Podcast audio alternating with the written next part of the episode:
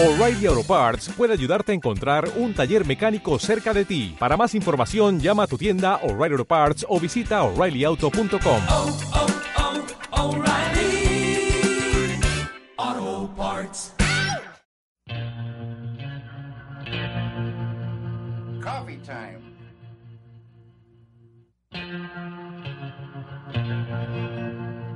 un podcast sobre Twin Peaks y la obra de David Lynch.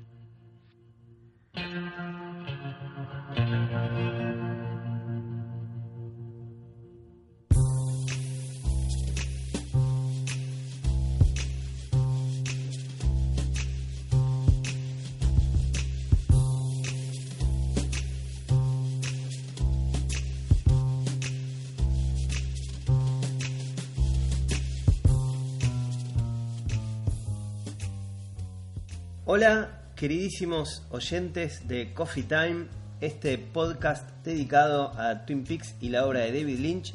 Aquí estamos, no nos fuimos, continuamos. ¿Cómo están amigos? ¿Qué tal? ¿Cómo estás, Paul? Bien. Pato, Facu, ¿Qué tal? ¿Cómo andan tanto tiempo? eh, parece que nos, que nos desaparecimos, pero esto continúa. Lo que pasa es que es un...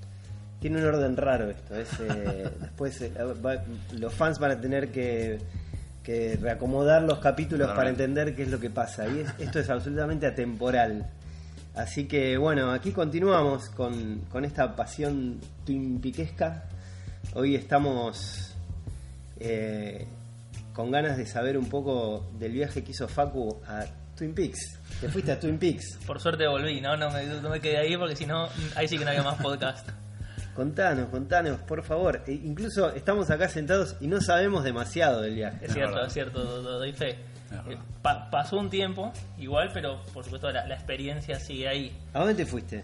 Pa- particularmente fui a Seattle, eh, a la costa oeste de Estados Unidos, o del estado de Washington, y de ahí a unos, no sé, 50 kilómetros está Snoqualmie, que es donde se filmó originalmente la serie, y es donde está Twin Peaks.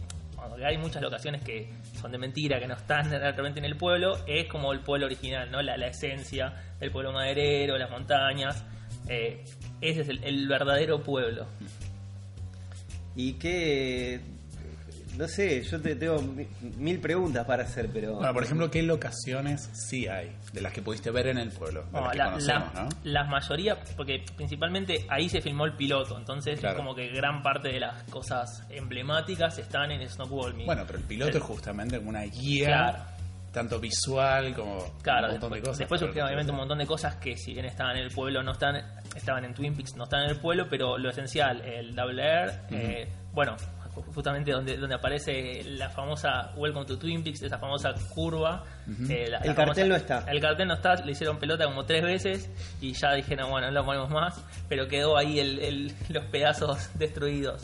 Eh, y esa famosa, esa famosa curva está ahí y el- las verdaderas montañas, que son las, la- la- esa cordillera de Snoqualmie, eh, también está. Y gran parte ¿no? de las cosas, eh, bueno, el río donde, donde tiran el abra, el hotel, por supuesto, las cascadas, El hotel es- existe. el está. hotel es- existe y es, ¿Es un hotel? Es un hotel, sí, es el Sally Lodge, eh, que es un hotel, el hotel más importante de la- del pueblo, eh, de verdad. Y mm, es donde se filmó los exteriores, ¿no? Los interiores se filmaron en otro lado, pero los exteriores se filmaron ahí. eh, y también, obviamente, todo el pueblo tiene como vive de Twin Peaks, ¿no? Tiene como esa cosa turística, algunas cosas más, otras cosas menos, pero todos, digamos, se- se- en el pueblo se respira esa cosa turística de que cada tanto algún loquito como yo va. Y el, el, el Double R, que eh, digamos, no se llama así. Eh, se llama Tweed's Coffee, pero es el Double R porque adentro ese sí que Y vive- si vos, vos entrás y pedís un, un cherry pie, te mira como un boludo. no, o- no, tiene. Por eso. o es eh, parte de la diversión. No, no, del- ese, ese sí que realmente vive 100% de Twin Peaks. Porque- cherry pie. Claro, porque entras y ya tiene pegado todas cosas de, de Twin Peaks, tiene pegado eh, carteles. eh, el, el menú, los menús originales, digamos, que en ese momento estaban.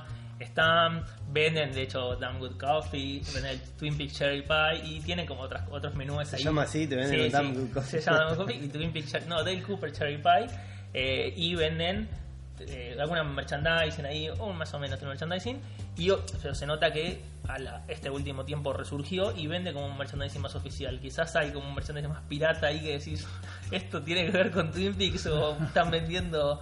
eh, pero el- el- realmente el, el Double R es lo que más creo que hoy por hoy mantiene su esencia, ¿no? ¿Y tiene algo especial el café? Pues, eh, Está muy rico, la verdad que no sé si decir. El tuyo también es muy rico igual, ¿eh? Si querés, vamos, vamos, Podemos hacer guita. podemos, podemos igualarlo. ¿Y el cherry pie? Y ¿Tiene el? Cherry Pie es, es realmente una experiencia difícil de comparar.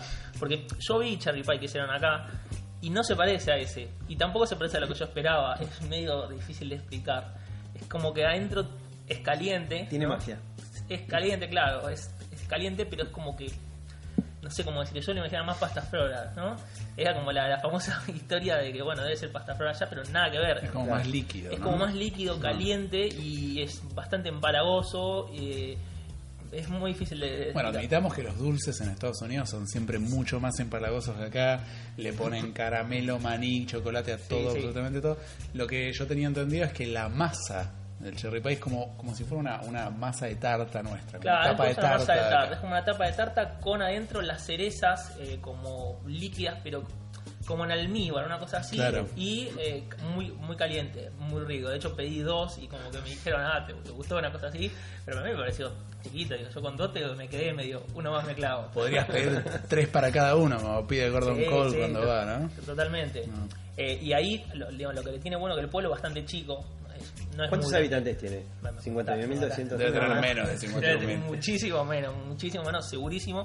Pero al ser bastante chico es como que hay muchas locaciones. Todo, Claro. es- es- está todo filmado muy cerca. De hecho, la salida del, del, del Double R, obviamente, bueno, ya todas las escenas del Double R que conocemos, eh, la- esta de la última temporada, bueno, cuando está el mu- muchacho ese eh, tocando bocina, el, el pibe vom- vomitando, eso sabes que estás ahí en ese exacto lugar, pero pegado al Double está el, el puente, ese puente que se ve que pasa... mm, Ah, eh, René Polaski. Claro, que pasa el, el puente de Polaski, vos cruzás ahí otro puente que es el Ah. puente donde pasa, bueno, Carrie Page con, con Richard al final. Sí. También pasa en un Bien. momento Laura con, con. Se lo ve a Laura en la moto con James. Es que pasan. El puente está, pero pegado absolutamente. De hecho, habrá costado filmar esa escena sin que se vea ese puente. Y pasás ese puente y ya está el lugar donde se baja 125 de Sparkwood, donde se baja Laura de la moto y ya está también el puente de- ahí todo junto de, de Ronet. Y es como que está todo muy junto. Y pasando ahí nomás también está la intersección famosa de donde se le cruza Philip Gerard a, a- que ahora donde choca el, el camión al, al Claro. pibe. Está todo muy cerca, ¿no? Entonces es como que vas pasando y decís, che, esto es, pará, yo este lo conozco, me pasó, digo, manejando y yendo ahí en, el, en la intersección esa, digo, esta no será la intersección, y después decís, sí, sí, tiene que ser esta. ¿Vos fuiste, Tiene- sol- fuiste solo o hay un tour? No, no, fui solo. Hay un tour, pero y la gracia es ir solo, ¿no? Es como el tour que hace el Kramer original por Nueva York, ¿no? Que va mostrando lo que a él le importa y lo que, sí- lo que tiene que ver con él. Exactamente, muy buena analogía. Pero un poco, digo, ir solo ya tenía marcado, ¿no? Había una gran página que falleció, pero por suerte pude marcar que es In Twin Peaks. Era muy buena página que el tipo había hecho en su momento, ¿no? Héroe, año Un 2000. tour. No ahora que ahora tenemos información, año 2000, un- así a, mano. Con las locaciones de cada uno y más o menos con eso pude ir armando. Eh, bueno, después también. El Bang Bang Bar.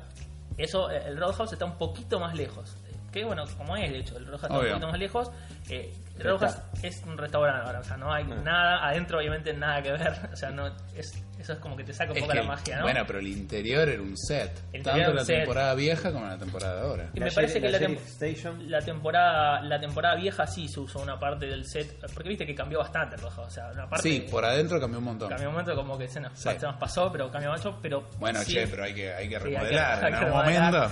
El original sí estaba, ahora obviamente es un restaurante bastante cheto, por así decirlo, pero eh, eh, tiene ciertas cosas. ¿Comiste? ¿Fuiste? ¿Comiste? Sí, sí, comí ahí, comí ahí. Y eh, el de Sheriff Station también fui, que es, está bastante Y complicado adentro llegar. hay una, una carnicería. No, hay un. ¿Qué es lo que se ve? Ahora vamos a hablar, ¿no? En los extras hay como una eh, empresa de, de rally, ¿no? Que Claro. Hay una pista de, de- de autos y vos alquilás autos ahí. No, o sea, están las camionetas que pilotearon, quedaron ahí, el- la camioneta de, de Twin Peaks, Sheriff, que, sí. que están muy buenas, están todas estacionadas ahí, hay dos o tres.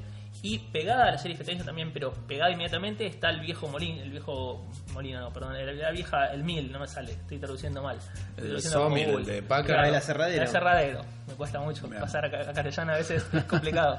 Eh, también pegado, pegado a eso.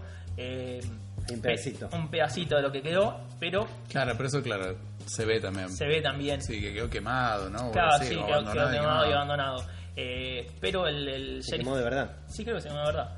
El Sheriff Station eh, ya es, ahora nada, adentro está el set tal cual, va el set, está el edificio tal cual, porque está, como entras y tenés la recepción ahí de donde está Lucy, pero ahora nada que ver, hay fotos de autos, hay Claro. una, una mención, pero es como que ya siguieron adelante, O nada. sea, ¿Tenemos idea de qué era en la década del 90 ese lugar?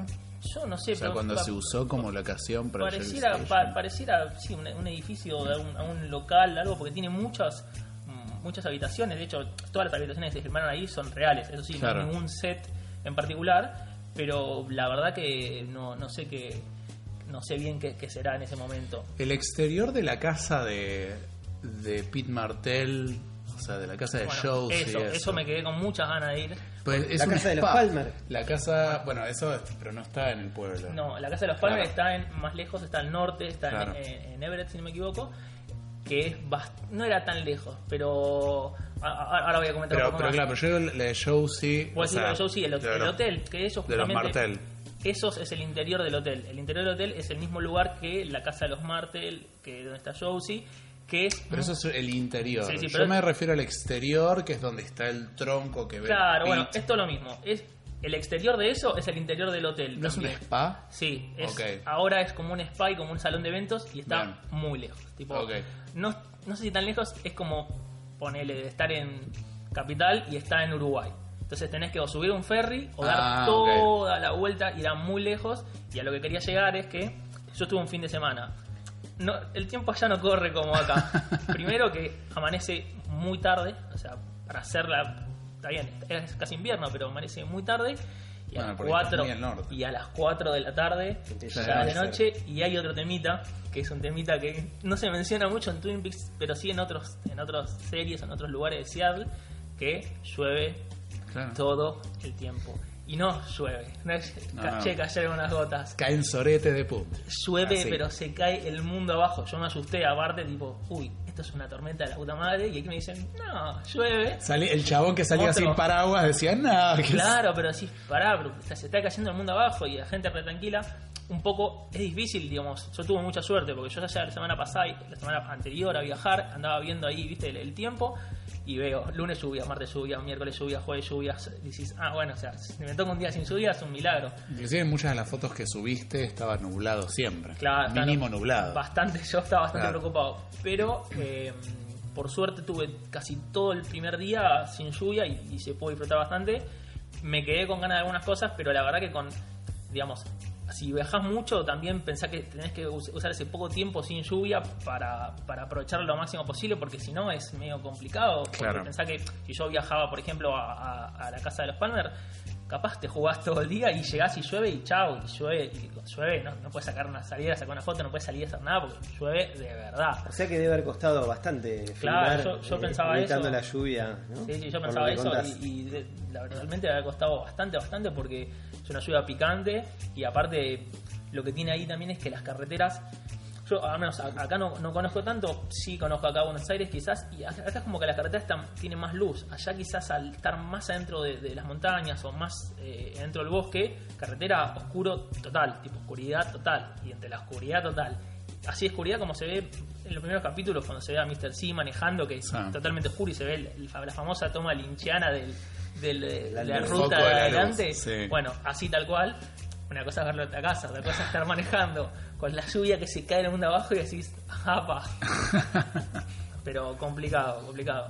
Bueno, algún algo que le, le quieras decir a los a los oyentes si quieren ir a visitar eh, No, es, es- es una, es una buena experiencia. Es una buena experiencia. y Aparte, al, al- si uno está por ahí o está en Seattle, que no está muy lejos, está todo cerca. Entonces, es un- uno va y, y piensa que está todo el pueblo a disposición. No es que tampoco hay que viajar muchísimo para ir a conocer muchas cosas. No sé, otras cosas que también visité. Estaba, bueno, el, el ex. eh, donde, donde está Cal Roth, el- el- la placita esa donde se sienta, está Sí. el, track. no, estoy con problemas para traducir hoy. eh, Tengo la mente en inglés. El, ¿El? El sí, track el- park, ¿cómo se llama? Sí, el, el- el No lugar donde las, en el trailer park. El trailer park, no, Sí, no me sí, sale, no me donde sale en están las castellano, casas perdón. rodantes. Eh, Pasa que muchos no, no tenemos acá parque claro, de casas entonces, rodantes. entonces me cuesta El, el- ¿Qué sería? Sí, no sé. Sí. parque de trailers. parque, Parque de trailers, así. pero es como que vas a ver avances de películas. Sí. ¿no? No sé qué sería. El quincho, ¿no? Bueno, no importa. Estoy gente que entendió. podríamos organizar un tour con, con nuestros seguidores en conjunto, es decir, ir en patota todos juntos. en Claro, los Vamos a hacer un tour también por Buenos Aires, ¿no? Lo, lo que se vio de, de Buenos Aires. Hace poco estaba, hace poco estaba que vi que Pato Se le- llama En busca de Philip Jeffries. que vi que Pato le respondió, había, creo que es de Twin Peak Revolution, otra página también yankee, que el chabón estaba acá y estaba buscando el hotel, el hotel de, de Bowie. Y Pobre. este, le- este le mal tipo le dijo, este mal tipo le dijo que era mentira. Mirá si vi- vino acá a buscar el hotel. Alguien sabe dónde está, dónde es esto, pero no yo mira, llegué a Buenos Aires y jamás vi un hotel así. le- Peor sería intentar una búsqueda del tango, hacer una búsqueda en internet del tango, encontrar la música de tango. Del No. tango de los mariachis esos que Sí, pasan sí, ahí sí, tocando. Y arpa. Podemos hacer igualmente un tour acá en Buenos Aires. ¿no? Tenemos el hotel, el obelisco, el Y, lo- metrobús y los dejamos en algún. y lo dejamos ahí en algún Black Lodge. Podemos para que busquen la cajita de Una- Phil una cajita con ¿no? una abuelita. Claro, decíamos, acá, metete ahí, en el, ahí está oscuro, pero está oscuro, no, mandate a hacer fondo. Por la boca, bueno, algún pasillo medio oscuro de la boca, los mandamos ahí a que vayan a investigar. Bueno, muy bueno. La verdad que es buenísimo tener a alguien conocido que haya visitado ahí. Yo la verdad que no, nu- nunca había conocido a nadie y que te cuenten en primera persona. Había, había que hacerlo. Era el año. Claramente. Era el año. Muy bien, hacía mucho tiempo que tenías ganas, me imagino. Hacía mucho tiempo y justo aproveché que bueno que iba para allá y está bien, me crucé toda la costa, ¿no? Pero dije, bueno, había que hacerlo, tenía un fin de semana libre. Si no hubiese habido una tercera temporada de Twin Peaks, ¿hubiese sido igual? ¿Te- hubiese- Yo creo ¿O que te motivó la.? hubiese ido, pero es como que nunca decís, bueno, esta vez no, esta vez no, pero bueno, me tocó viajar justo ahora, el mismo año después, ¿cuánto? Un mes después de terminar la temporada y bueno, es ahora o nunca. Muy bien. Y sí, Bueno, y, y hoy teníamos ganas de hablar un poco de, de los extras que salieron en la, en la edición del Blu-ray de, de la tercera temporada, que la verdad que es un, un material precioso que, que tenemos la oportunidad de ver. Eh, suponemos que la gran mayoría ya lo, lo habrán visto, eh, está para eh, está para conseguir en, en internet, no decimos descargar porque No, está, está en YouTube. está en YouTube. hay Está en YouTube, así que. ¿Están todos Están en todos en YouTube. Si Ajá. buscan en YouTube Ah, bueno. con los nombres, están todos para bajar y para ver, así que con subtítulos en inglés, así Sí. que no, no hay excusa. Sí, encontramos un montón de cosas alucinantes, es, es muy, muy, muy emocionante ver algunas cosas por ahí ya habíamos visto, pero verlo, verlo dirigir a Lynch en- ahí tan, tan, tan de cerca, digamos. También aprendimos que, que Lynch no sabe cómo se corta un celular después de hacer una llamada, que le dieron, que le dieron una leche vencida en, en la India, este, entre otras cosas, pero, pero bueno. Putea mucho. Que, sí, que putea mucho y... Pero bueno, nada, ya estuvimos hablando unas cuantas cosas y queríamos queríamos seguir charlando un poco de las de las cosas que vimos, que, que nos gustaron, que nos llamaron la atención. Hay, Hay mucho, Hay hay, mucho. mucho en realidad. Eh, es muy interesante porque dentro, o sea, los casi todos los extras del Blu-ray es un el, el más interesante es un documental en 10 partes, ¿no? Que lo hizo este muchacho Jason S. Jason, Jason Snowman. ¿Quién es? Jason Snowman. Snowman, es como que ocultó su apellido, difícil encontrar su apellido, yo lo voy a decir. Tiene como Jason 8 Snowman. N's Sí, el sí. apellido del pibe, por eso se puso S. Es un cabrón. Sí, Está bien, bien, la, resolvió muy bien. Eh, como Jason es, admitamos que sí sabemos quién es porque ya hizo dos documentales sobre Lynch. Uno que se llama Lynch y el otro que es el que más conocemos que es The Art Life. Excelente. Eh, esos dos documentales están escritos por él, filmados por él, editados por él y se lo hizo la gran Lynch de los documentales. Pasa que ese muchacho se llamaba de otra manera antes, que bueno, eh, no, no lo podemos volver a pronunciar el apellido Schne- Schneumann. Snowman, pero. no Una cosa medio extraña que Facu con su habilidad detectivesca. Porque eh, medio que raro, ¿no? Busca Jason es, no está el apellido en ningún lado. Pero si uno se pone a fijar en los créditos viejos de, de Lynch, al tipo se lo ve y el tipo laburó con Lynch. De hecho, en IMDb está repetido, está como Jason S y como Jason Newman, Sí. pero es el mismo tipo. El primer laburo que hizo es en el documental de PlayStation 2, no sé si lo habrán visto, es muy conocido, que dirige David Lynch. Se ve que en algún momento algún directivo falopa de Sony se le ocurrió que David Lynch podría hacer un, document- un documental, una publicidad de PlayStation 2 la hizo, ya se imaginarán cómo bueno, es. pero Lynch hizo documentales de Durán Durán, o sea, Bueno, y el, y el actor es justamente este Jason S, que después laburó Mulholland Drive con él, y de ahí en adelante se ve que em, Pegaron tuvo onda. cierta afinidad, porque para estar ahí adentro no- hay que tener afinidad con Lynch, y bueno, filmó esto que la verdad que es excelente. sí, sí, Tienen bueno. unas introducciones, no tiene como un hilo argumental medio poético. Acá hay como un- una vertiente que le gustó. A mí me encantó, me pareció, me pareció magia meter Exacto. ahí, sí, me, me- me- no sé, me, gusta mucho el, el acento de freak de este personaje. Unas intros media, medias locas, poéticas, hablando de lo que se va a ver. Yo la verdad que quiero ver el behind the scenes, no, me- no me vengan con... Pero la puedes sacar. O Sí, sea, sí, lo, lo hice de hecho. el, el hombre todo ese- respeto, ¿no? Todo respeto a Jason S que nos está escuchando. No, y el, pobre- el hombre ese que, que habla, que tiene un acento muy raro, ese es, creo que es austríaco. Eh, Joseph Maria Schaefer, que es el que hace la música del documental. Eh, sí, es una especie de lincheada eh, medio depurada. No, a mí no me, no, me, no me parece mal, no quedó mal, yo qué sé. O sea, después ves lo que, Lo lo que que, querés. fuiste a ver y ya está. Y de lo eso- que dice el otro. De eso hay mucho para hablar, mucho se ve. Hay mucho para ver, sí. Yo creo que es muy interesante notar, porque más allá de un behind the scenes, bueno, son, yo no lo vi tanto como un behind the scenes, eso lo veías. Yo lo vi más como una especie de, de retrato del propio Lynch en su espacio de trabajo. Sí, sí. Como cómo, re- cómo trabaja, cómo resuelve, cómo reacciona. Porque behind the o sea, es, el foco es Lynch. El foco es Lynch. Sí. Que es más, que también el foco de los textos. Es Lynch que habla de el hombre con el pelo gris elevado, ¿no? Eh, el foco es él, entonces vos lo ves trabajar y reaccionar y organizar y, putearse y enojarse y, cómo se relaciona él con los actores, cómo se relaciona él con los productores, con toda la gente que trabaja en el, en el fondo o en el behind the scenes, detrás de cámara de, de toda la serie. Eh, y me parece que eso es lo, lo más interesante, porque es un poco como el proceso no es tanto el proceso creativo en sí, sino que es el proceso posterior, este que, que porque el proceso creativo es la escritura del- de, Sí, de la tal serie, ¿no? con. Este es, es como, como llevar adelante lo que escribió con Frost. eh, y está bueno el proceso eh, ya más este, de las manos en la masa. A Frost que se lo ve bastante poco. Per- perdón. Pero aparece, a mí me sorprendió, yo pensé que no iba a aparecer. Perdón, las manos en la masa, literal. Literal, Literal. Totalmente literal. Yo, yo creo que tengo tres cosas en particular para mencionar de, de estas behind the scenes o como quieran llamarla. Primero, el nivel de pasión que tiene Lynch por el arte y por lo que quiere llevar a escena. Digo, no se le escapa una, no se le escapa un detalle, no se le escapa una no se le escapa un detalle y no deja, No deja que nadie le, que nadie le diga nada, haga que está escapar bien. detalle. Que nadie modifique ni siquiera una palabra del un texto. segundo, un de hecho hay una parte cuando se junta con los Mitchum Brothers, que los Mitchum Brothers eh, están los dos actores y como Belushi le dice tipo, che, estuvimos pensando, estaría bueno que ah, no seamos hermanos, pero que nos hayamos conocido. No, no, no, ustedes son hermanos. Y dice, bueno, pero podemos decir que estuvimos mucho tiempo separados. No, Sí, no, no, Robert ustedes no estuvieron separados. Si quieren pensar, o sea, el tipo tiene pensada cada cosa Sí. y realmente el nivel de despliegue que hay también para que él pueda cumplir exactamente con las cosas que, que, que- que tiene en la mente y el nivel de, pasión que le pone, de hecho lo estuvimos hablando acá, hay un par de escenas cuando dirige a los actores que le está muy encima de las, de las actuaciones, que él mismo se emociona ya solo dando las, las indicaciones de qué es lo que tiene que hacer, muchas veces en escenas que quizás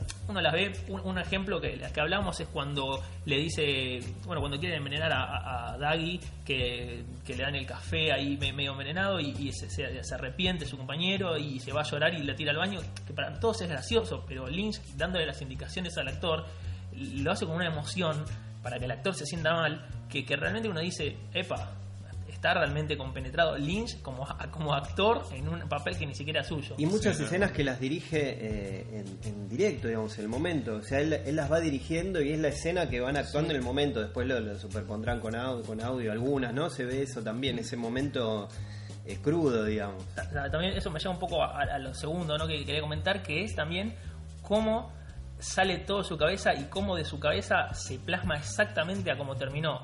Obviamente, increíble trabajo de producción, increíble laburo de, de- de todo tipo, de todos los sectores para hacer una mega producción como, como fue, pero hay varios ejemplos cuando él le cuenta a sus asistentes cómo va a ser la escena, por ejemplo, las esas escenas medias locas de, de esa transición del capítulo 2 al 3, creo que es cuando Cooper sale de. Se, se cae y empieza a flotar.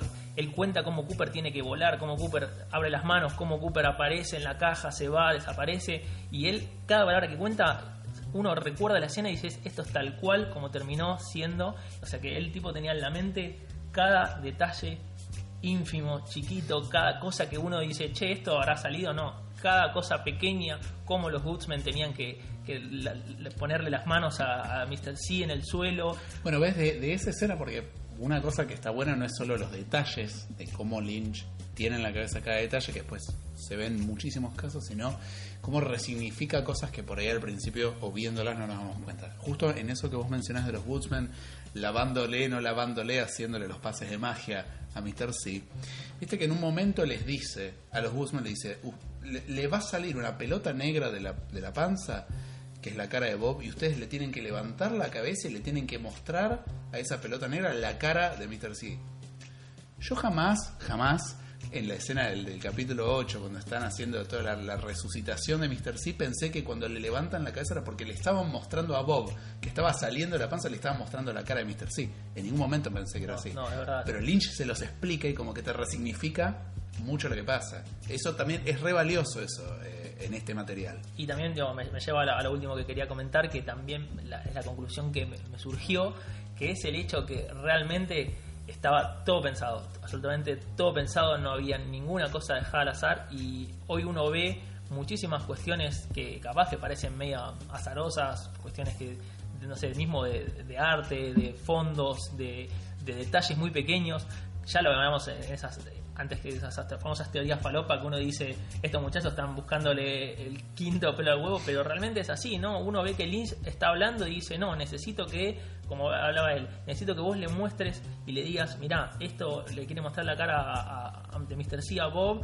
y necesito mismo cuando eh, le dice a Lucy le da indicaciones a Lucy de cómo agarrar el arma eh, cosas que uno en su momento dice, bueno, habrá surgido y realmente tenía cada de- detalle en la mente y se nota que no había nada librado al azar y un poco también re- resignifica la obra para bien, por supuesto, y significa el, el nivel de laburo de Lynch a nivel eh, guion, a nivel dirección, más que el de Frost, me parece a mí, porque veo que tenía todas las ideas en su mente y él, gran parte, al menos lo que se ve, gran parte parece que venía de Lynch. No sé de quién venía, o sea, no importa. Yo veo muchos detalles que digo, esto lo tiene que haber escrito él porque quiere detalles mínimos de cómo mueve los pies Cooper en la habitación roja y me llama la atención. Digo, Yo, yo creo que también, a ver, es como cuando vos lees un libro. Vos lees un libro y la imagen de lo que te están diciendo las palabras te la armás vos en la cabeza. O sea, yo creo que acá, tanto Lynch como Frost escribieron un guion y las imágenes de qué significan esas palabras se las armó Lynch en la casa, que era el que lo iba a tener que traducir a Sí, imagen. Entonces yo no sé si es que Frost escribió poco o escribió mucho, o, o las ideas más locas eran o no eran las de Lynch. Yo creo que sí, por ahí la, la Sí, la importancia. escena. Claro, o sea, el, el que realiza eso, el que realiza eso y lo lleva a una imagen, tiene que tener una claridad en la cabeza de cómo lo quiere y de qué manera. Y acá te lo demuestra en todo sentido. O sea, por ejemplo, un- una cosa que, que noté, yo ya lo sabía, pero es muy lindo verlo acá. O sea, Lynch está compenetrado en cada detalle hasta de la escenografía. Ejemplos. Le pinta las heridas en los ojos tapados a Naido. Las pinta él con le agarra pincelito rojo y él va pintando la sangre. Le pinta toda la sangre a este, Le gusta pintar sangre, Le gusta, le encanta pintar sangre, ¿no? Le pinta la sangre a este, ¿cómo se llamaba? A Miriam, era la, la Sí. gordita que ve la que Richard mata al pibe. Lo pinta él. Él arma el agujero donde está el aceite Empieza a en Ghostwood. Entonces les dice, tráiganme tal material que se llama de tal cosa, no sé, Fixol, no sé qué. se lo traen Le mal, traen otro y el chabón se pone a putear. Pues está bien, por ahí estaba pidiendo un material que existía hace 25 años y hoy no existe más. Fueron los Le pobres uno, hombres. Uno muy parecido, una cosa así. Le dicen, mirá, no existe más eso, me dieron esto. O sea, fueron a la pobre ferretería de la vuelta, le pidieron el cosito, el chabón les dijo, no, a mí que de cosito no, decime qué querés, bueno, quiero esto, no, te doy y lo otro, se lo trajeron, Lynch puteó, pero no importa. O sea, él, él arma todo eso. Hace el agujero en la Sheriff Station y empieza a romper huevos. y empieza Pide, a tirar los pide huevos. huevo, dice, ¿tenemos huevo y, y choclo en grano? Sí, Y uno se tenemos. Yo pensé que iba a ser una garmombosia. Claro. Y uno se pone ahí a romper y le dice, no, saca la cáscara, que no se vea la cáscara. Va sin cáscara. Y dice, tráeme pintura negra y va pintando de negro. O sea, o sea todo, ¿no? Y esas cosas, por ejemplo, ahora yo te digo, me describas la escena y yo no sé ese "Uh, qué habrá pasado, porque ni me acuerdo, el agujero lo veo, pero de hecho ni bola le di, no, no me doy cuenta de esas cosas. Por eso digo, hay muchos detalles que él tiene en mente, que son cosas que capaz que hasta se nos pasaron de largo, porque son muy pequeños y que quizás hoy por hoy eso también lleva... No, uno ve una serie y no le da pelota, o ves una serie de cualquier otra cosa y ves que hay un agujero en el suelo y no te vas a poner a pensar que quizás los detalles de que tiene el agujero ese del suelo vienen por X motivo, pero Lynch Ah, quería Bueno, que imagínate, tenga- imagínate la cantidad de cosas que deben estar todavía dentro de la cabeza de Lynch, Sí. de las que hizo y que no nos vamos a enterar nunca. Totalmente. ¿les parece escuchar un poco de música? Dale. Perfecto. Hay un, hay un señor, ahora Pato nos va a contar algo más, se llama Jerek Bischoff, que hace unos años sacó un disco navideño que se llamó Chestnuts Roasting on an Open Fire y decidió hacer una versión con, con estilo Twin Peaks, de la música de Twin Peaks, que se llama Chestnuts Roasting on an Open Fire, Walk With Me.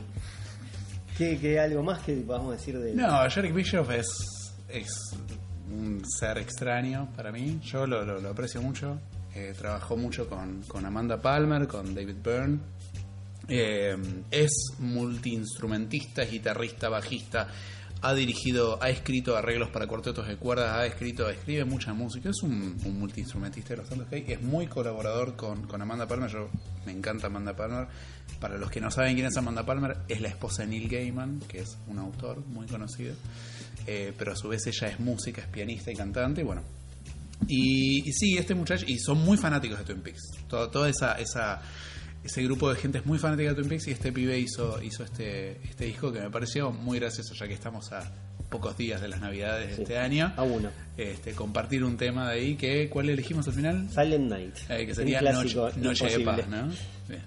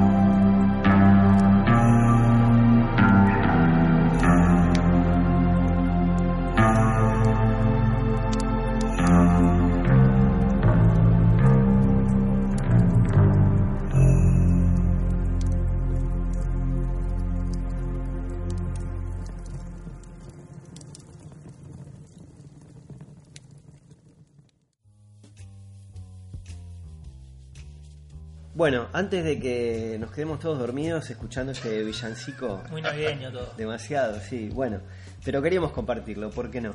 Todo lo que tenga que ver con Twin Peaks eh, viene, pasa por aquí. Totalmente. Eh, bueno, vamos a seguir eh, hablando un poco del, de los extras del, de la edición en Blu-ray de la tercera temporada.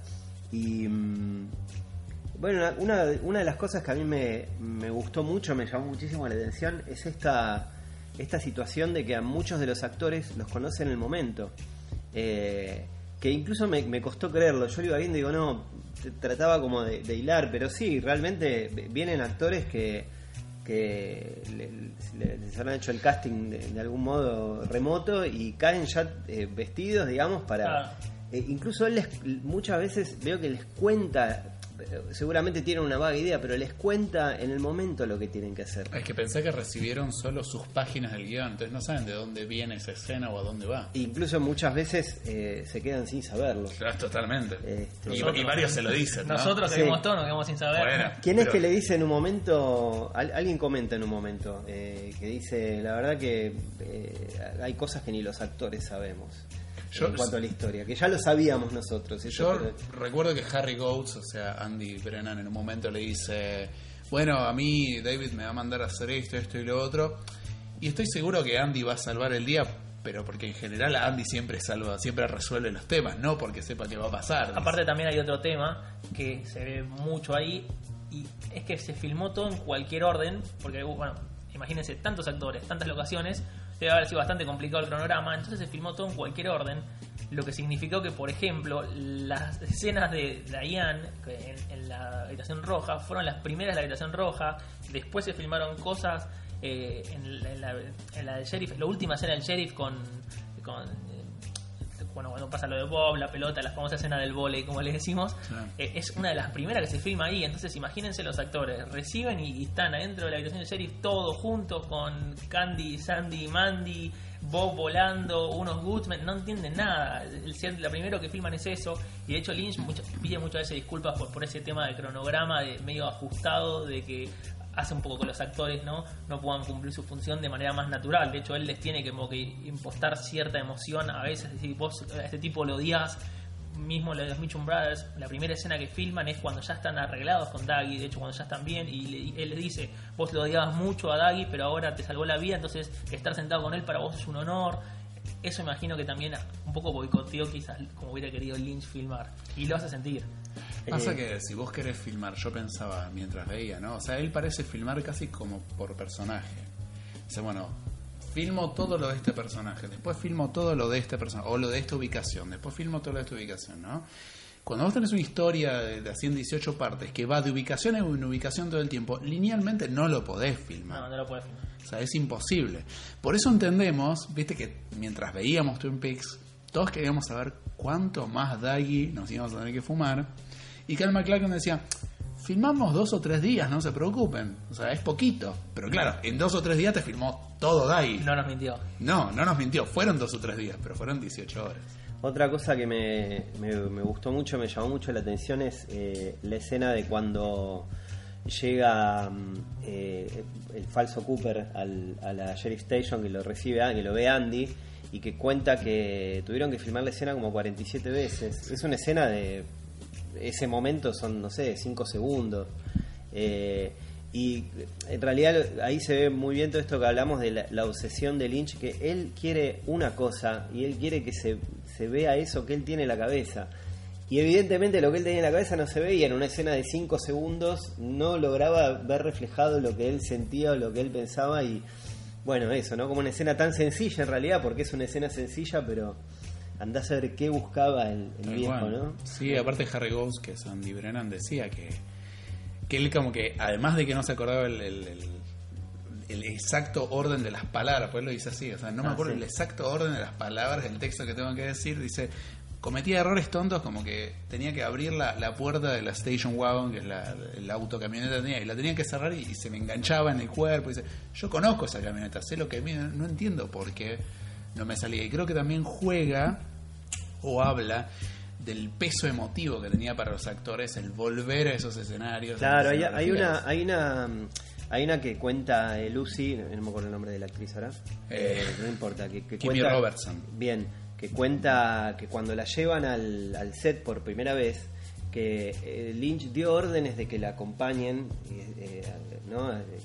Que incluso dice que la toman del brazo y ella pensaba todo el tiempo, puedo ir sola, puedo ir sola, y que de algún modo él estaba como queriendo que la acompañen por el, por el, la emoción que le podía representar a ella encontrarse con, con el lugar exactamente como había sido hace 25 años y ahí podemos hacer una, una mención a, a Florencia Martín, que ¿quién es Florencia? Florencia Martínez. Que es argentina, digamos, Es por eso estamos mencionando importante que especialmente. decir que es argentina, fue decoradora del set de gran parte de. de, bueno, de- casi todos los de casi sets. todos los sets. Sí, aparece bastante en el Blu-ray, la vemos bastante junto a otra que es Ruth, no me acuerdo del apellido, que es como la, la directora de, de- de set, una cosa así. Eh, hizo gran parte de las reconstrucciones de sets, que muchos que ya no estaban. Y Lynch, de hecho, la- los elogia bastante los sets, Sí. que es un gran laburo, especialmente el de Great Northern Sí. en el hotel, que está excelente, está muy bien, es tal cual estaba, y Lynch entra y medio que no lo puede creer. Bueno, el el del Sheriff Station lo hace también de nuevo, que de hecho, bueno, ahora que, que estuve ahí puedo decir que está bastante cambiado, eh, pero se nota mucho el, el gran laburo que hubo ahí. Y Los, perdón, los elogia, pero también los putea. Y no, no le gusta, se ve que no le gusta mucho el, el uso del presupuesto. ¿eh? Eso se ve que mucho. se- se- hay una- uno que se ve cuando entra a la estación de radio ¿no? del capítulo 8, que de hecho mismo dice: Vamos a poner una radio de verdad acá porque hay una estación de radio gigante de verdad. Y como que dice: eh, Gastaron 500 mil dólares en esta estación de radio. Eh, y eso también dio un poco a, a- a abrir más y a, a generar más escenas también en, Claro. en, en los- esos sets. Sí, es, es, es muy interesante. El trabajo es cierto que es, es muy, muy grande. Igual por lo que estuve viendo de, de Florencia, que ya ha trabajado en otras series, o sea, no es que solo hizo Twin Peaks. Y, y películas, sí, sí. y películas. O sea, el trabajo que, que le he visto hacer es, es excelente. No solo eh, en Twin Peaks. Aparte también, no sé, habría que tratar de comunicarse con ella a ver Estamos si nos puede en eso, estamos algo. en eso. Eh, Con, porque- con paciencia lo vamos a lograr. porque me imagino, claro, bueno, esperemos que esté escuchando y que esto la incite a, a respondernos. Aparte el peso que debe tener reproducir algo que, que tiene más de 25 años y que tiene un- una, una digamos, un, un following, ¿no? O sea, una base de fanáticos muy, muy grande. ¿eh? El- sí, pero ¿sabes qué? Es tan difícil como reproducir algo de Star Trek, de Viaje a las Estrellas. La base de fanáticos de Star Trek es enorme. Y que desde que las series existen, en la década del 60 que existe la primera serie, la- ese following es muy, muy, muy grande. intenso, yo creo, ¿no? Intenso. Porque quizás el mismo pasa con, con Star Trek, con Twin Peaks. Capaz que no es la que más fans tienen, digamos, a nivel cantidad, pero sí son muy intensos los dos en el sentido de que realmente estamos muy atentos y, Claro. y tiene un peso muy importante la vuelta también, ¿no? 25 años, reconstruir todo porque también tienen que tener en cuenta que es- supuestamente es la misma locación cuando ya no existe más, entonces el laburo fue muy bueno y también me, me da paso quizás a otro tema que también hablamos acá antes de empezar, que me llamó muchísimo la atención y es el, el poco uso de CGI que hubo y la cantidad de cosas que se construyeron y pas- que pasaron, en cierto modo, de verdad. ¿No? Uno ve mucho las- todas esas escenas extrañas, ¿no? Capítulo 3, la caja, los, los viajes de Cooper medios locos, eh, la, la habitación donde está Ronet, todas esas cosas que uno dice, bueno, quizás hubo gran parte eh, reconstruido y no, realmente está todo ahí, se construyeron las puertas esas por donde se mete Cooper tipo en el, en el enchufe, se construyó todo lo, del gigante, el, el club silencio del gigante, está todo tal cual. eh, Pasa que, bueno, el Club, el Club Silencio del Gigante es una locación. Bueno, pero ¿no? digo, a gran parte de lo que hubo ahí, Sí, tranquilamente sí, sí. podés poner un CGI atrás y de hecho ahora vos ves cualquier película y, y pasan un montón de cosas que muchas se filmaron prácticamente dentro de un set. Yo creo que me acuerdo un, un comentario, creo que de- por Indiana Jones, la, la última, la calavera de cristal, que decía que prácticamente se filmó toda dentro de un set, toda, toda, no hubo casi escenas en el exterior y la película pasa toda afuera. Entonces ahora te pones a comparar eso con Twin Peaks, que por ejemplo, con la escena donde Cooper se, empieza a mover el piso de, de la habitación roja, realmente construyeron el piso y le pusieron unas paletas para que se mueva el piso y suban y bajan. eh, y realmente eso se puede hacer tranquilamente con hoy con una computadora, pero el se ve que Lynch quería realmente que sea de verdad y tiene otro peso, ¿no? Tiene Y no otro usan peso extras, Y aparte, no usan extras. De hecho, bueno, en esa escena que se empieza a mover el piso, que se abre el piso y cae Cooper a, a como a un agua, como un- se mete dentro del agua. La iba a hacer un. La iba a hacer un extra. Está tranquilo Lynch ahí diciendo, bueno, ahora se abre el piso y se tira ahí y se ve que el asistente de dirección, Scott Cameron, viene medio preocupado y le dice, sí, vienen lo- los extras. Y dice, no, ¿cómo los extras? No, eso lo va a hacer Kyle. No, no, claro, era un metro y medio más o menos que tenía que tirarse al agua. Le dice, lo va a hacer Kyle, lo va a hacer Kyle. Porque le dice Kyle es un mago. Kyle es un mago. Lo hace y cae. Y cae y después me pongo a ver ese, ese capítulo y yo ni me acordaba, me acuerdo que salía al piso, ni me acordaba que había agua abajo, Claro. ni me acordaba. La verdad que esas cosas, esos detalles que están tan pensados, me llaman mucho la atención.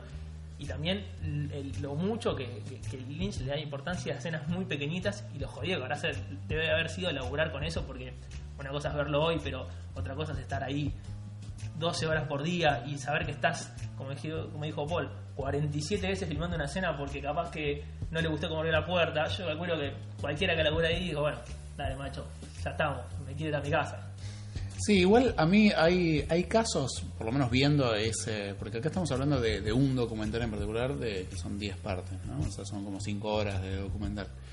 Eh, hay casos donde Lynch filma, por ejemplo, la escena de Wally Brando fueron dos tomas nada más.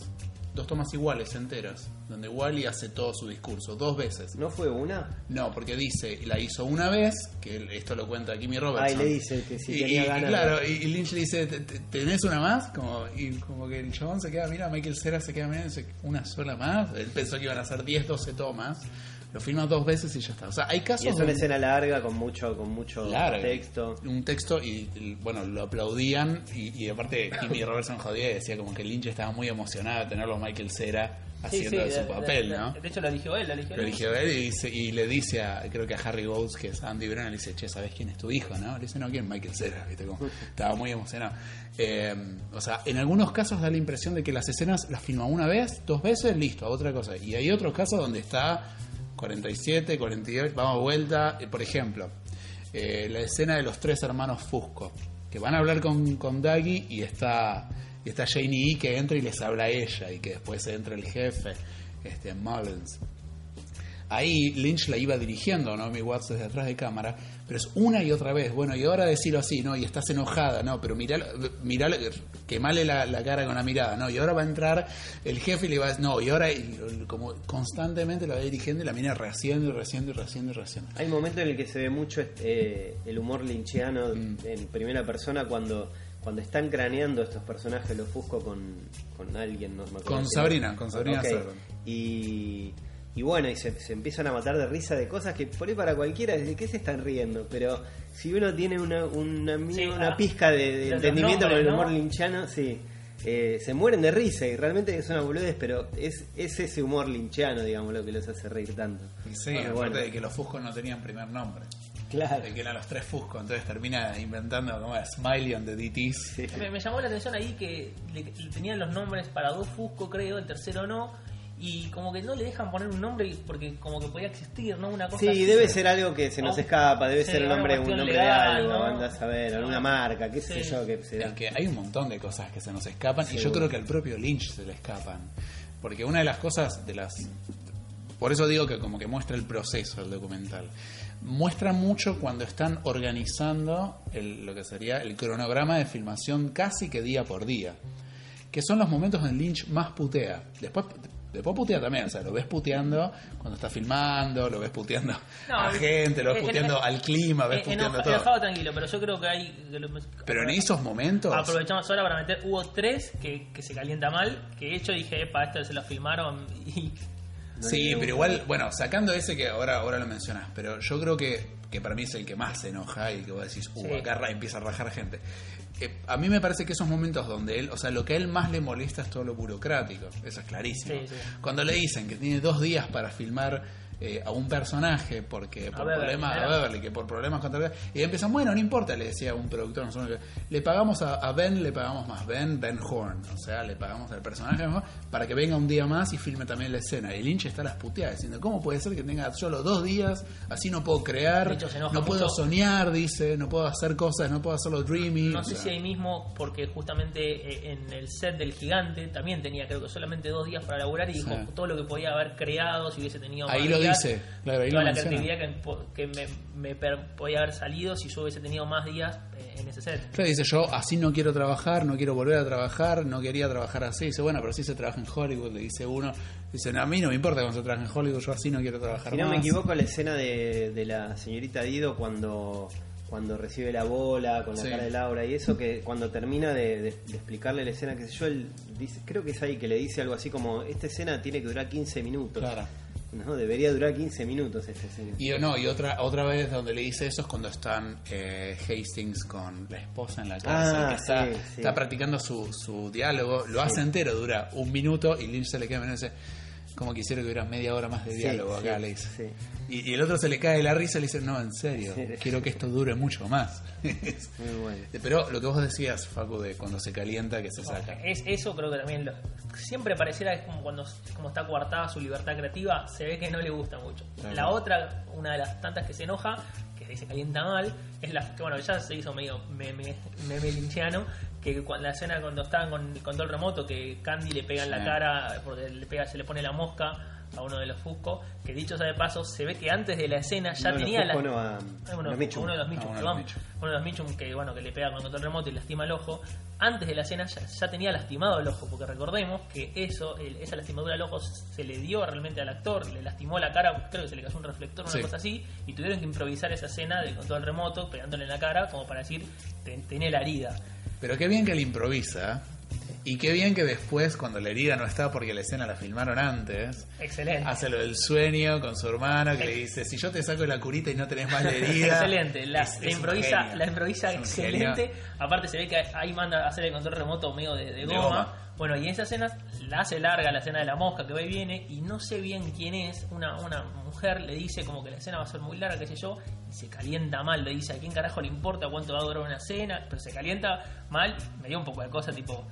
Se, se Sí. recalentó, dice yo voy a hacerla durar todo lo que quiera yo, qué sé yo. O cuando los raja todos. Yo cuando raja todo, que creo que están, es están, no sé si es la muerte de Lock Lady No, o están es cuando ensayando los, la- los, los bunnies, ¿no? Están con lo de los bunnies, están Sí. ensayando con Hawk y toda esa escena de, de los chocolate bunnies. Claro, están todos ahí adentro de, de la sala del sheriff. De conferencias, De sala de conferencias y se recalienta y dice, se van todos de acá, hay mucha gente, tengo que ensayar y los raja a todos, incluso a Peter Deming, que decíamos antes, a Peter Deming, que el, el director de fotografía, los raja, no por tener nada que hacer acá. Después y, se ve que se arrepiente y lo llama sí, de nuevo.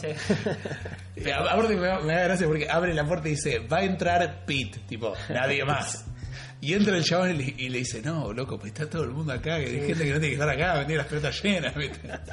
Y Muy bueno. también, yendo con eso, otra- otras cosas más de, de intrusos, más de chusmerío, ¿no? Vamos, con la parte que le interesa a la gente. Primero el tema Audrey, que como Uh. mencioné antes, el tema Audrey se nota que hay una reunión de producción antes de filmar lo de Audrey, que están hablando como si fuese, se viene lo más difícil de todo, que va a ser filmar con Sherilyn Fenn, que es una loca de mierda. Así se entiende Sí. así. Sí, Dice, nos tal quedan... te- Nos quedan dos días enteros para filmar la escena de Sherilyn Fenn y todos miran como diciendo, uff, Vamos a llegar Vamos en a dos llegar, días. Y dice, se, la, y se la hicieron difícil, aparte. y- sí, sí, yo creo que sí. Si no vemos qué hacemos, qué sé yo, qué sé yo. Y se ve cuando se junta con Sherilyn Fenn. Que ya todo ese con Sherilyn Fenn es como raro. Es como que todos le tienen respeto, ¿no? La ven pasar ahí, es como que como que está loca. Y bueno, el Lynch le da ciertas órdenes, ¿no? Le dice, bueno, tenés que hacer esto, tenés que hacer esto. Ella se la ve muy tranquila. Tiene cierta cuestión, ¿no? Cero psicótica. Esa cuestión que decís, "Mm, ahí que esta va a explotar. Muy, muy amorosa, demasiado amorosa se la ve, ¿no? Bueno, y le da unas órdenes de cómo muy, va a ser. muy, sí, muy también muy religiosa, viste que vos la ves muy, rara, muy, no sí. le da las órdenes, le dice, Audrey, lo- le va- en un momento le dice como que Audrey le va a hacer la bien posible a Charlie, qué sé yo, y dice, ah, como yo a vos, ¿no? Sí, jajaja. Pero peor, no, pues más gracioso, porque le está diciendo tipo la intensidad con la cual lo tiene que putear. O sea, le dice, vos lo, ten- lo- no lo podés dejar, de- no podés parar, vos no podés parar, le tenés que dar y dar y dar y dar, y él le dice, ah, como cuando hablamos... Y aparte que- la agarra y la horca, ¿no? Cuando- Cuando le, la, Eso la y también. le dice... Pero es muy gracioso porque la propia Sherilyn Fenn se le cae la risa y dice, ah, como cuando, o sea, Claro. vamos a traducir, como cuando me trajiste las escenas originales y te dejan que era una mierda y te quedan De, puteadas. de hecho, le dice, esta, ¿te gusta más esta? Una cosa así, Claro. le dice en un momento Liz la deja ahí tirar, ¿te gusta más esta? Sí, gracias, Sí, gracias, sí. qué sé yo. Eh, igual, Y cuando saluda al final, viste que siempre Lynch reúne a todos cuando hace Sí. el rap de un personaje, las sí. despedidas, que eso también lo reconocen como algo re lindo. Le dice, bueno, es, es un rap eh, con la loca de Audrey Horn, no sé qué, todos aplauden y la mina dice, me hubiera gustado estar más tiempo con ustedes, tomá, otra más. Como que constantemente le está tirando micropalos. Y es muy emotivo el, el momento en el que se ve que él la va a saludar al, al- al camarín ahí. Sí, la va a buscar. La va a buscar, ella, llorar. ella se pone a llorar Sí. si la va a buscar y es, es- es- a, a- mí me emocionó muchísimo. Es emotivo, pero le también... tiene mucha paciencia Lynch, la verdad, le tiene mucha paciencia. Pero Lynch le tiene paciencia a todo el mundo. Le tiene o sea, en ese sentido tiene una Creo paciencia... que este es el, el top de paciencia porque realmente es como que, bueno, Se ve que la adora. Pero lo de la paciencia, fíjate cuando está eh, dirigiendo a los nenes. sí. La escena cuando encuentran supuestamente a, a a Que es el Douglas hijo- el hijo de Cooper. Frost. Es el hijo de- es uno de los hijos de Frost, Sí. sí. Que está él, eh, que está con la familia y hay dos nenes. Y bueno, y Lynch lo tiene que hacer- los tiene que hacer gritar, llorar y armar quilombo. Dice, no, no, no, tenés que hacer quilombo. Y el nene, nada. Te tenés que revolcar en el piso y gritar como si estuvieras enojado. No, no es un momento feliz, es un momento triste. Y no le da bola. Llorar, le empieza en un momento, no empieza a Sí, en llorar. cualquier momento se levanta Ponete mal. Tal cual. O- otra cosa también, hablando un poco del cronograma, que me llamó mucho la atención, que creo que está en uno de los primeros que, que se ve también alfabéticamente. Hago paréntesis, digo alfabéticamente porque la mayoría lo tiene alfabéticamente porque lo bajamos, ¿no? Vamos a ser sinceros. La pirateada no viene. No- Yo no igual los, los ordené, pero No sí. sé bien cuál es el orden. Uno de los primeros se ve que él está hablando en una de las reuniones de preproducción, me parece, porque hay mucha Ah, gente sí. en una gran sala y él pide disculpas a todos por el quilombo que va a hacer filmar con Miguel Ferrer y da a entender como que lo como que le dieron la, dieron la punta como para recastearlo con otro a Albert Rosenfeld con otro actor que sabemos que no hubiera funcionado de ninguna manera, pero él dice que necesitaba que Miguel Ferrer sea Albert Rosenfeld, que, él que Miguel Ferrer graba de lunes a viernes y que solo los sábados podía grabar con ellos eh, y obviamente es un problemón, pero que le pide disculpas a todos que por lo que a entender casi que no que no iba a estar. Menos mal que, que se pudo porque realmente no me hubiera imaginado otro Albert ni de casualidad con otro actor, no había chance. No, ni ahí.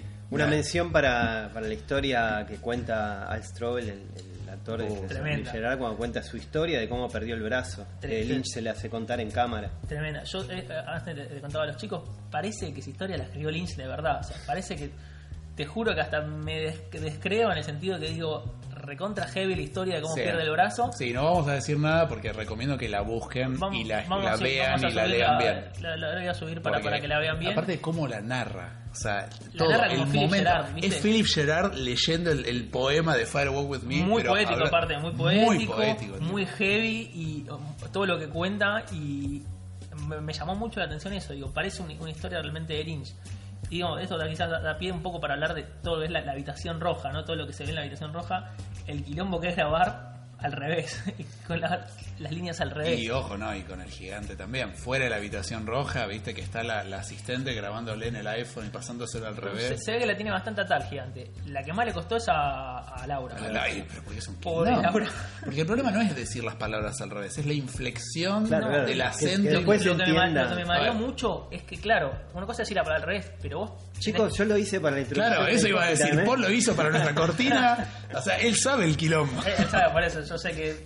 Igual en español es más fácil. Puede ser, sí. Pero aparte, es da- da- dar toda la escena al revés, o sea, empezar de atrás, Sí. a hablar al revés, en- entrar, o sea, vos tenés que entrar yéndote, sentarte al revés, es un quilombo. Y casi sin cortes, y casi sin corte porque como después como, Sí. como unís. Y en la habitación roja se ve algo muy interesante, que hay una escena con el gigante que quedó afuera, que el gigante aparecía un segundo entonces, en ese primer capítulo que, eh, que Sí. está el Cooper original de la habitación roja, que le aparecen varias personas, ¿no? que le aparece primero Lilian Palmer, le aparece eh, The Tree, el, el árbol, le aparece le aparecen dos y ah, supuestamente iba a aparecer el gigante que le iba a decir Do you remember me que quedó afuera evidentemente porque no lo vimos era un poco quizás es la única escena eliminada que se ve quizás era un poco redundante porque ya, no- ya nos acordábamos del gigante Aparte ya lo vimos, el gigante en la claro quizás no, está- no estaba pensado no estaba pensado esa primera escena con el gigante entonces interesante eso también Es muy probable que haya pasado eso. claro que hayan Que filmado la, la escena, claro, la escena que vemos en blanco y negro al principio, a Lynch le haya gustado, porque muchas cosas las hace así, Sí. le haya gustado tanto la escenografía que armaron, que dijo, filmemos un poco más, y esa fue Y la escena surgió. que fue al principio, Y seguro. surgió. Y otra cosa muy interesante que se mencionó también en Twitter y, y que es, apa, epa, mira, mira qué gatito te tiró, que las escenas de Laura, de Sheryl Lee, vamos a decir, las escenas de Sheryl Lee en la Red Room, en las primeras, en las primeras episodios, son de Carrie Page, no es Laura Palmer. De hecho, eh, dicen el nombre del personaje y vamos con las escenas de Carrie Page. O sea que ya, ya la verdad que tengo un quilombo en la cabeza porque tengo que ponerme a pensar, ¿y cómo Carrie Page?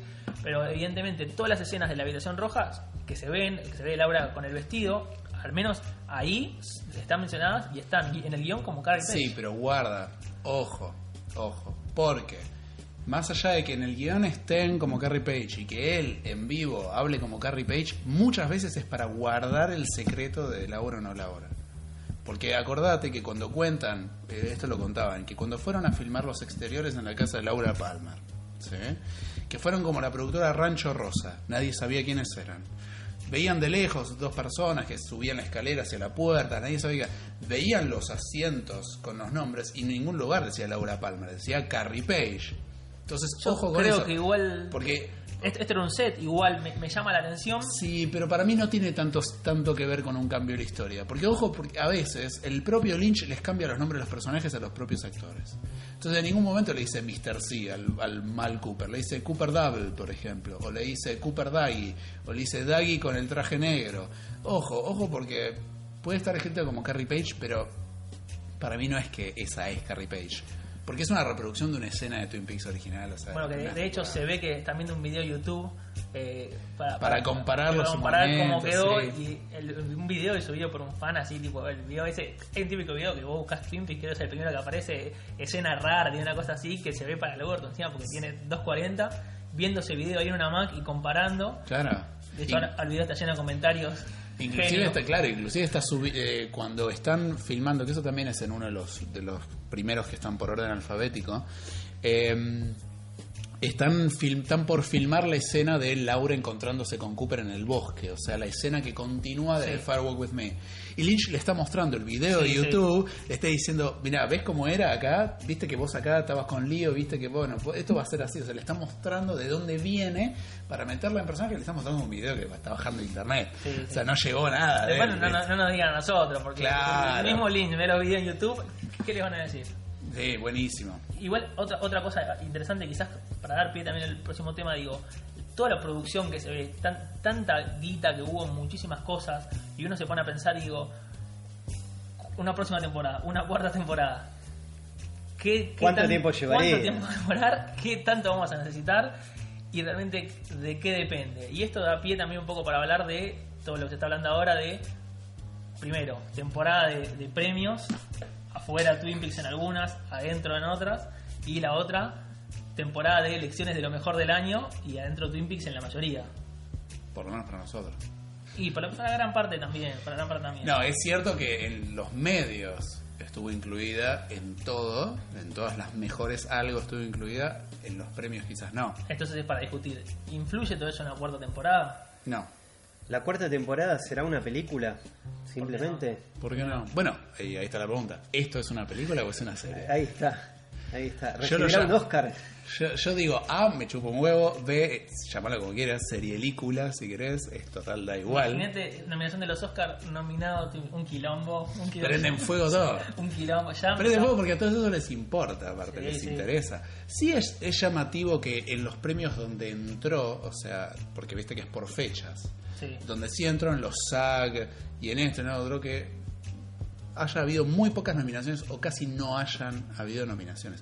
Pero Estuvo igual muy polémico en general también, ¿no? Estuvo polémico, pero ¿sabes qué? Los premios y las academias y las son siempre así Sí, en sí, todo ambiente, totalmente. en todo el mundo. O sea, no van a ir a lo que el público espera. Tienen sus propias agendas, tienen sus Hay propios mucho intereses. lobby también, hay, hay mucho, lobby mucho de todo tipo también. Mismo pasó con Showtime, yo me acuerdo, se habló mucho de si le importa a Showtime la- los premios, yo creo que sí. Y mismo le pasaba con Homeland en su momento, que estaba nominado siempre, y Homeland ya iba por la quinta temporada y había bajado el nivel y siempre estaba Homeland casi por, por decreto, ¿no? Entonces acá pasa lo mismo, en muchas series que quizás mucho lobby hoy por hoy, digamos sin entrar mucho en el tema, mucho lobby social también hoy por hoy que influye mucho en, la- en las elecciones, Twin Peaks también es mm, como algo muy particular, entonces es, es difícil. Y aparte para mí es indirectamente proporcional el, el éxito de público que tiene con el éxito en los premios No, que tiene. totalmente. Siempre. O sea, cuanto más es importante para el público, menos es importante para los premios y para la gente que los pone. Sí, totalmente. Ya hace rato digamos que no, no, no es, yo creo que no es ningún criterio para una cuarta temporada, No. para nada. Sí es cierto que faltan los semis, que faltan muchísimo, faltan como nueve meses todavía para, para los semis. Sí son, son importantes en cierta medida porque quizás a nivel televisión son lo que más dentro de todo tienen un criterio más generalizado como para las elecciones. Recordemos, ahora quedó afuera de los SAG, que si bien tenía posibilidad y fue como miniserie Las nominaciones son muy raras porque también tenés como todo, eh, todo el elenco, se, se, se vota mejor elenco, entonces es medio raro.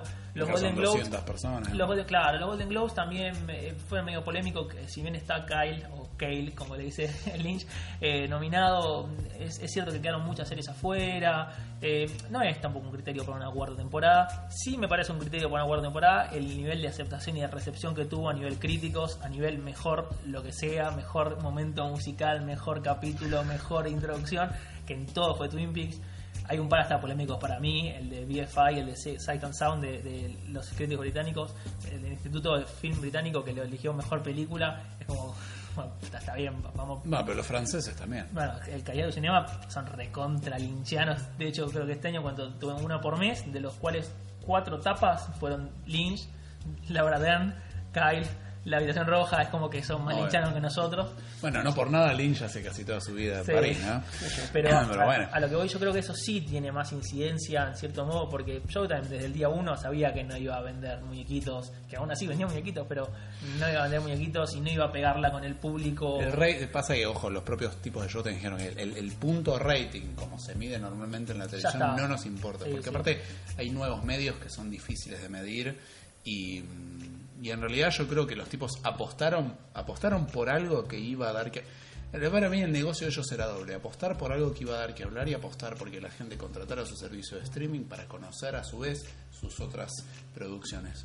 No habrán ganado en el tema del streaming porque mucha gente contrató a Peaks y después dio de baja a la mierda. No, pero aún así Aún así, fueron. Hay un récord, ¿no? Que fue el mayor histórico de, de Showtime, el 20 y pico de mayo, 22 de mayo, fue el histórico de gente contratando. Claro, o Sky sea- también, que Sky es el que reproduce en Europa, también tuvo el pico máximo, pero una barbaridad. Había un gráfico que venía, no sé, bajito, bajito, y sube el 20 y pico de mayo por Twin Peaks, y se quedó gran parte de la gente. Es que los tipos apostaron a eh, posicionar o, o a por ahí vincular a un director con un nombre con una empresa de streaming o, o Ah, y productora. de perfil también. Y ahora ya no es más Twin Peaks, ahora es Show Twin Peaks, Showtime Twin Peaks. Sí, sí. Entonces es muy importante que los tipos apostaron para, para justamente algo que moviera el nombre, que moviera la marca y que también le diera un lugar a Lynch y a Frost, bueno, siempre hablamos de Lynch, y a Frost y a Twin Peaks muy, como muy marca. frostiano estás, Pato, muy frostiano. Es que hay que defenderlo, loco, porque Frost fue el único que nos dio respuestas. ¿eh? ¿Quién escribió el Final Dossier? Estábamos todos, el libro. ¿qué pasa? No, él lo Ah, tiene firmado. tenés. Sí, sí. Yo no lo tengo firmado, pero no me importa. Yo quería las respuestas y Frost me las dio. Lynch me dejó pensando horas y horas y horas. Bueno, entonces es eso. Yo creo que una buena apuesta. Y si hay interés en continuar, va a ser no para ganar guita, sino para Sí, continuar con para- el fenómeno. yo creo que el fenómeno fue un éxito total. Para lo que Totalmente. se buscaba fue un éxito total. Y la pregunta del millón: ¿es una serie o es una película? Lo dejamos picando. Bueno, la verdad que es un, un lujo haber podido tener primero a Facu eh, de viaje y que nos cuente en primera persona estas, estas curiosidades y nada, y todos estos extras que, que tanto nos gustan, ¿no? Ojalá que haya más, debe haber un montón más de material Seguro. y ojalá en un momento podamos verlo. Bueno, nos vamos a ir escuchando música, justamente hay, hay una hay una escena de estos extras en donde se ve un bueno, en un fuera de escena justamente que está Lynch con David Patrick Kelly, que es el Jerry actor que hace Jerry Horn, en donde Lynch le pide que toque una canción irlandesa, es así, con un, no sé, es una guitarrita, un ukelele, no me acuerdo ahora. Parece, Una mandolina, ¿no? Una mandolina, bueno, sí, un pequeño instrumento que no, recuerdo cuál es, y le, eh, le toca un clásico irlandés que es The Last of Aughrim. Sí, ¿eh? así que vamos. Vamos, adiós, hasta la próxima. An Irish song, or do you want I like a little Irish song. old English folk song? Irish song. Okay. I'm part of English too. Are you part English too? I am not. But I know some English people I like. Mm-hmm. Let's see now. If you be the last of old Grum, as I take it, you mean to be. Tell me the first token that passed between you and me. Don't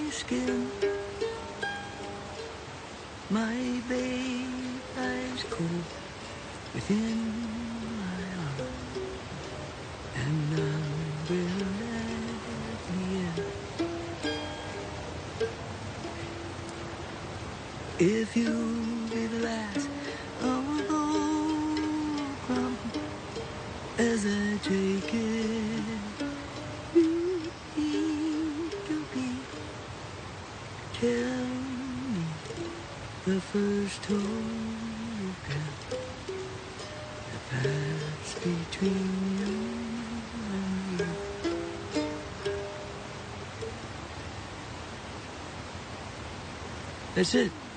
Beautiful. Beautiful. Beautiful. You know where that's from? James Joyce, The Dead. Uh-huh. It's a st- it's a story that you know they filmed it, and uh, that's where he's showing because he was a tenor and he played guitar, Uh-huh. and uh, he put that in there to show uh, how music can cause trouble. Yeah, beautiful. That's really beautiful. Thank you kindly. Yeah.